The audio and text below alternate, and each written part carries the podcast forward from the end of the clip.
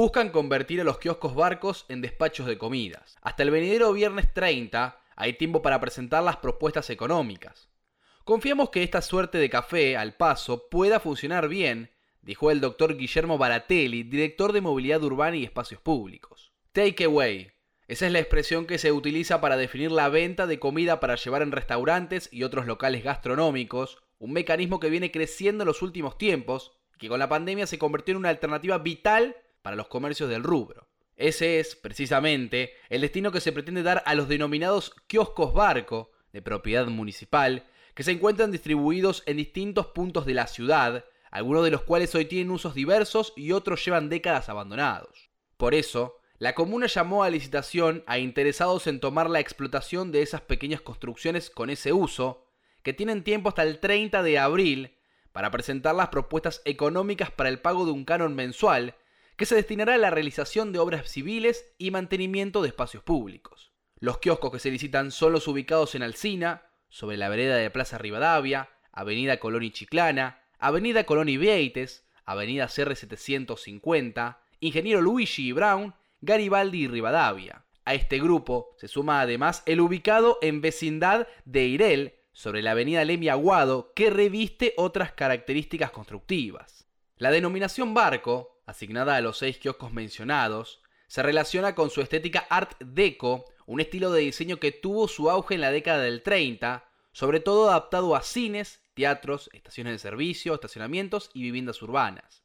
Una de las variantes fue inspirarse en los cambios de los barcos, definidas por sus curvas y cubierta plana. Ese fue el estilo elegido en 1993 por la comuna para definir estas construcciones llamadas a reemplazar los viejos kioscos de chapa, tipo pagoda, los cuales se habían vuelto inadecuados para su función y a los cuales se calificó como viejos armatostes de hierro.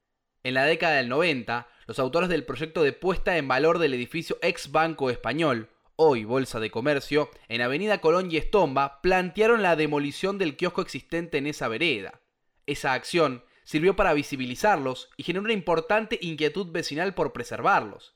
En ese contexto, fue que se les incorporó al inventario de bienes patrimoniales de la ciudad, lo cual generó un marco para su cuidado y protección.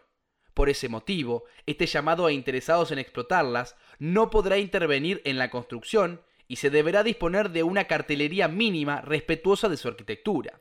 Asimismo, el oferente deberá garantizar la higiene de su entorno, evitando los malos olores, ruidos molestos y el impacto ambiental de manera negativa. Las condiciones. Los adjudicatarios de los kioscos dispondrán de un plazo de tres meses para su readecuación al nuevo servicio y deberán acreditar una experiencia en el rubro gastronómico de al menos dos años. El local deberá funcionar seis días a la semana, tanto de mañana como de tarde, y el plazo de concesión será de seis años, renovables por otros seis. Se permite, además, una eventual propuesta de construcción de bicicleteros anexos con acceso a electricidad para la carga de medios alternativos de transporte. Un sistema en alza como consecuencia de la pandemia. De acuerdo con la definición más difundida, el takeaway define a una instalación permanente o temporal donde se elaboran, manipulan, envasan y suministran comidas preparadas para su consumo fuera del establecimiento. En estos tiempos de pandemia, su funcionamiento tiene exigencias similares a las que se aplican en todo tipo de actividades, desde el uso de barbijos, contar con un uniforme de trabajo, no más de una persona cada 2,25 metros cuadrados, lavarse las manos con alcohol antes y después de cada entrega para minimizar todo contacto directo.